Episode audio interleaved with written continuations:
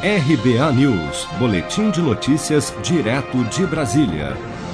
Entre 2017 e 2018, dos 68,9 milhões de domicílios no Brasil, 36,7%, o equivalente a 25,3 milhões, estavam com algum grau de insegurança alimentar.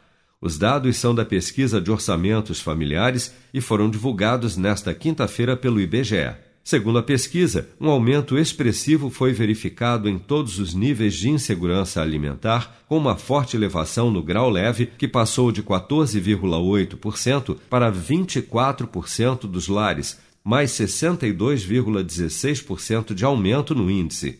Os casos mais graves de insegurança alimentar afligem 4,6% dos domicílios brasileiros, como destaca o gerente da pesquisa André Martins entendendo melhor esse fenômeno da insegurança alimentar, é, distribu distribuindo pelos seus níveis, a gente observou que 24% deles estão em insegurança alimentar leve, 8,1% em insegurança alimentar moderada e 4,6% em insegurança grave, aonde se identifica uma restrição severa de acesso é, aos alimentos. Os números mostram que 5,1% da população com idade de 0 a 4 anos e 7,3% da população de 5 a 17 anos de idade conviviam com a alimentação inadequada grave, a pior delas. Já na população de 65 anos ou mais, a proporção era de 2,7%.